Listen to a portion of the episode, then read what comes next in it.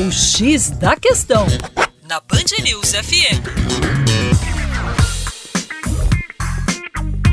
Olá, ouvinte Band News, como vai?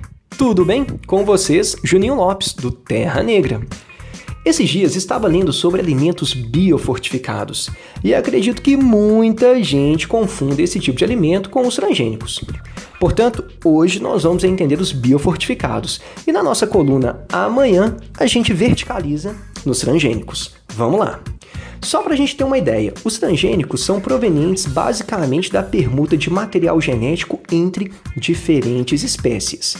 Por sua vez, os alimentos biofortificados tema desta coluna são provenientes de um melhoramento genético. Sendo assim, um dos objetivos do desenvolvimento destes produtos é ajudar a combater a desnutrição, a anemia e diminuir problemas nutricionais que afetam principalmente as populações de países subdesenvolvidos e também de países em desenvolvimento. Estes, entre aspas, superalimentos ricos em nutrientes como vitamina A e ferro estão sendo pesquisados e consumidos em vários países.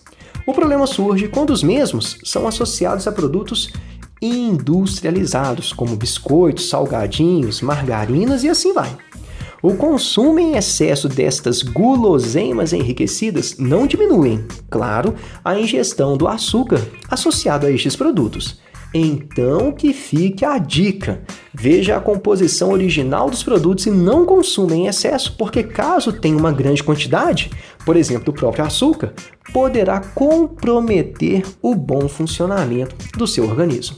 É isso aí, dê uma passadinha na nossa página lá, educaçãoforadacaixa.com e continue nos acompanhando na nossa coluna. Um abraço.